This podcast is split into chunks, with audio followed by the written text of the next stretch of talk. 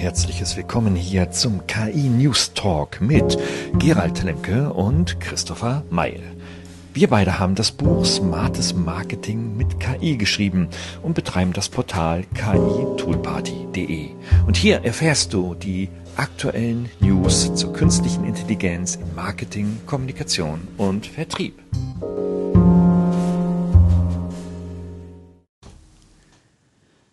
Ein herzliches Willkommen zum KI News Talk vor Weihnachten im Jahre 2022 hier. Und natürlich haben Christopher und ich wieder eigentlich das spannendste Thema, was dieser Tage durch alle Medien und durch die gesamte KI-Welt geistert, mitgebracht, nämlich den neuen Chat von OpenAI GPT 5, nämlich das äh, Chat GPT. So, so heißt das Ding richtig. Und darüber wollen wir heute genau. sprechen, äh, über Anwendungen. Und äh, ja, herzlich willkommen, Christopher. Wir sind virtuell zusammengeschaltet und dann legen wir mal los.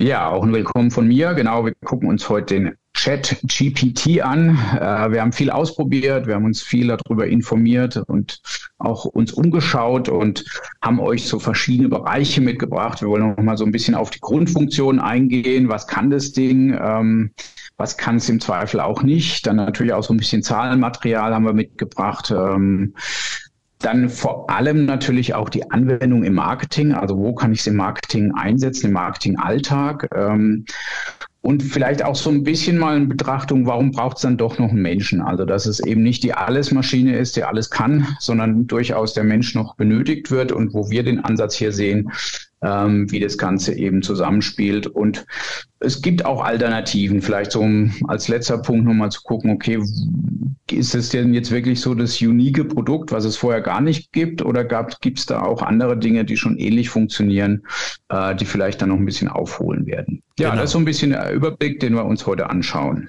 Genau, und ähm, die eifrigen Printleser äh, haben wahrscheinlich mitgekriegt, dass die Süddeutsche und die FAZ sich diesem Thema ja auch schon gewidmet haben in den letzten Tagen und da, äh, ja, man muss schon beinahe sagen, kulturpessimistisch und kritisch an diese Thematik rangegangen sind. Ähm, da schließen wir durchaus an, aber wir weisen diese grundsätzliche kulturpessimistische Kritik da zurück, sondern wir werden uns heute hier damit beschäftigen, welche Chancen bieten sich für den bewussten Anwender äh, dem wir hier einen gewissen Anwendungsintellekt unterstellen. Genau, richtig. Also wir betrachten es, sage ich jetzt mal, aus einer kritisch positiven Brille, um das mal so auszudrücken. Also vor allem aus dem Anwendungsbezug. Ich glaube, das ist ja immer so unser Anspruch, auch zu sagen, okay, es ist vielleicht ähm, irgendwie ganz schick und modern, aber für was kann ich es tatsächlich nachher in, in meinem Alltag, in meinem beruflichen Kontext, äh, vielleicht auch im Marketing vor allem äh, nutzen und einsetzen? Genau. Und apropos einsetzen, fangen wir gleich an und gehen in Tabula Rasa. Als ich letzte Woche eine Vorlesung machte und da ging es um wissenschaftliches Arbeiten von ja, Bachelor- und Masterarbeiten etc. Ganz kurz sagte ein Student, naja, Herr Nemke, was machen wir denn? Wir können das Ding doch eigentlich dann mit der KI schreiben. Da gibt es jetzt was Neues neu ist und über das wir heute reden. Und das ist doch ganz einfach. Und dann gab es Pause und dann haben wir darüber gesprochen und dann erzählten mir gleich mehrere Studenten, dass in deren Freundeskreisen diese Arbeiten alle mit ChatGPT mittlerweile angefertigt werden, obwohl es das eigentlich erst seit November 22 gibt, also seit wenigen Tagen, also wirklich richtig offiziell am Markt ist. Naja, also mhm. wie wir damit umgehen werden, das ist, dann, glaube ich, ein großes Bildungsthema, aber heute haben wir den ähm, Bezug, nämlich was kann das Ding eigentlich und ähm, ja, da hast du so ein paar äh, Schlagwörter mitgebracht, Christopher. Mhm. Genau, ich kann es mal so ein bisschen, wer es vielleicht noch nicht ausprobiert hat, es funktioniert wie ein klassischer Chat. Ähm, also das heißt, ich habe einen Eingabeschlitz, da gebe ich was ein und bekomme dann eine Antwort. Ähm, und das ist so die, die Grundfunktionalität, aber es kann eben dann ähm, noch eine ganze Menge mehr, denn ich kann auch in dieses Chatfenster durchaus einen sehr langen Text reinkopieren und kann dann bitten, dass dieser Text ähm, entsprechend bearbeitet wird äh, von ChatGDP. Ähm, zum Beispiel kann ich auch ähm, bitten, dass doch der Text zusammengefasst wird, ähm, kann das Ganze auch sogar multisprachlich machen. Das heißt, ich kann auf Deutsch die Anweisung geben, bitte fasse den nachfolgenden Text ähm, in fünf Bullet Points zusammen und übersetze dein Ergebnis auf Deutsch und quasi gebe die Anweisung auf Deutsch, kopiere den englischen Text hinein und kriege dann als Ergebnis die fünf deutschen Bullet Points aufgezählt als Zusammenfassung von diesem Text. Also das ist schon sehr erstaunlich. Also er kann quasi mit Text sehr gut jonglieren. Ich kann quasi eben Text ähm, eingeben in unterschiedlichen Sprachfassungen. Ähm, und kann auch wiederum Bezug nehmen auf das, was hinten rauskommt. Also das ist, glaube ich, auch so eine Besonderheit, so eine Art Gedächtnisfunktion. Ich kann äh, sagen, okay, zu deinem letzten Ergebnis bitte nimm Punkt eins und Punkt vier von der Aufzählung und schreibe diese nochmal um in einen längeren Satz. Ähm, also ich kann mich quasi auf seine Ergebnisse referenzieren und anfangen, mit diesen Ergebnissen wieder weiterzuarbeiten mit ihm zusammen. Das ist, glaube ich, schon was sehr besonders ist.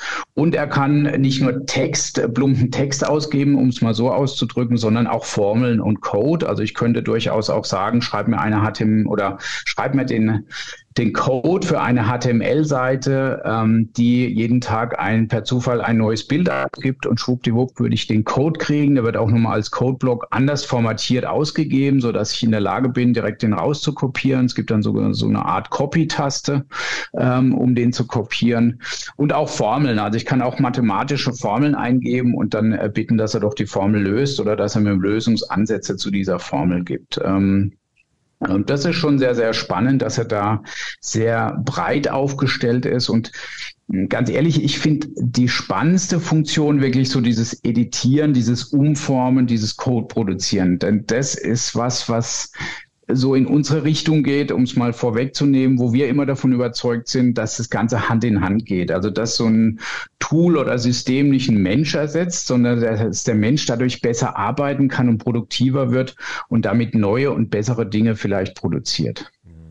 Das klingt jetzt natürlich auch erstmal alles wie Voodoo. Ähm, ist es am Ende nicht? Ihr findet denn in den Show Notes den Link zu diesem Chat. Ihr müsst euch dazu registrieren, wer das noch nicht getan hat.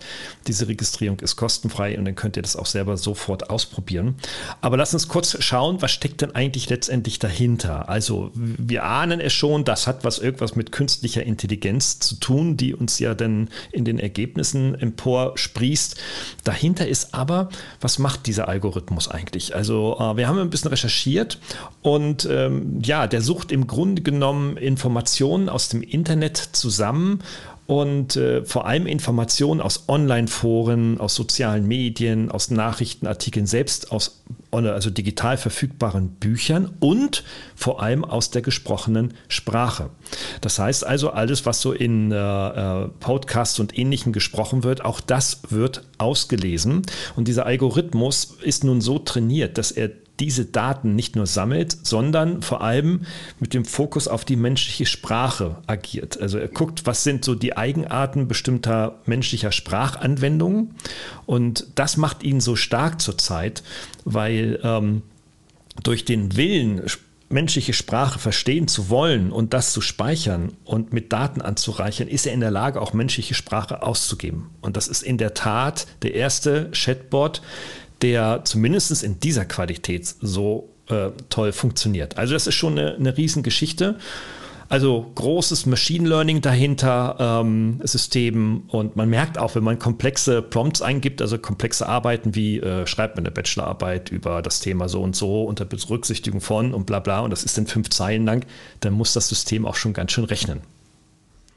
Also, mhm, das ist, genau. schon, das ist schon echt spannend. Ähm, weiter wollen wir jetzt in die Technologie nicht hineingehen, außer dass OpenIE, der Anbieter, jetzt auf dem neuen GPT 3.5-System angedockt hat. Das ist eine Weiterentwicklung des bisherigen Speech-Modells und äh, ja, da ist also noch wirklich noch einiges zu erwarten. Genau, vielleicht ergänzen noch, also das System wurde vortrainiert, das heißt, es ist ein fester Datenbestand unter dem Ganzen. Und äh, man hat verschiedenes getestet und man kann sagen ungefähr, dass der Datenbestand maximal bis Mitte 2021 geht, danach hört der auf. Das heißt also, es ist kein System, was irgendwie in Echtzeit im Internet sucht oder ähnliches oder ständig aktualisierte Datenbanken hat, sondern es ist mit einem bestimmten Datensatz, der so bis eben Mitte 2021 geht, trainiert worden und darauf greift das System zurück. Ähm, sei denn, wie gesagt, am Anfang, ich speise es mit eigenen Informationen, dann kann es natürlich mit diesen aktuellen eingespeisten Informationen neu umgehen. Das ist so ähm, die grundlegende Arbeitsmechanik, die dahinter liegt. Ja, exakt. Genau. Und dann schauen wir doch mal so weiter in das Zahlenmaterial. Ähm, da hast du ja auch interessante Zahlen mitgebracht, Christopher. Ja, das stimmt. Also man hat vielleicht der ein oder andere schon so die Vergleiche gesehen, wie die Marktdurchdringung von dem ganzen Ding ist. Und ich glaube, das macht es auch, warum das so in aller Munde ist, weil es eben es geschafft hat, in fünf Tagen eine Million Nutzer zu erreichen. Ähm, und das ist schon sehr, sehr gut, wenn man gerade mit anderen Systemen das vergleicht. Also diese ein Millionen Grenze. Netflix hat dafür 3,5 Jahre noch gebraucht. Facebook hat dafür zehn Monate gebraucht äh, Instagram 2,5 Monate. Ähm, dann ist ChatGPT mit fünf Tagen da wirklich schon der Turbo im, äh, im Vergleich zu den anderen Marktdurchdringungs. Ähm, ja. Parallelien äh, mit den verschiedenen großen Systemen, mit denen wir da draußen interagieren. Und ich glaube, das erklärt auch so ein bisschen, ähm, dass das sozusagen da so ein Lauffeuer ausgebrochen ist, weil sich das, äh, wie du sagst, bei den Studenten schon umgesprochen hat, bei allen möglichen Leuten, die damit Berührung hatten, die äh, merken sehr schnell, weil so ein Chat ein sehr einfaches System ist, also die Google-Suchschlitz-Systematik, die ist quasi schon mit der Muttermilch in der jüngeren Generation aufgesogen mhm. und damit ist es auch leicht, mit so einem Suchschlittsystematik umzugehen. Und wenn das natürlich dann verspricht, so tolle Sachen schon rauszuhauen, fertige Wissensbausteine, gerade im Bereich ähm, Schüler und Studenten, wo der Austausch auch sehr intensiv ist, äh, verbreitet sich das aus meiner Sicht auch sehr, sehr stark. Aber Wahnsinn, ne? eine Million Nutzer, wenn nur jeder ein Euro zahlen würde im Monat, dann hättest du schon zwölf.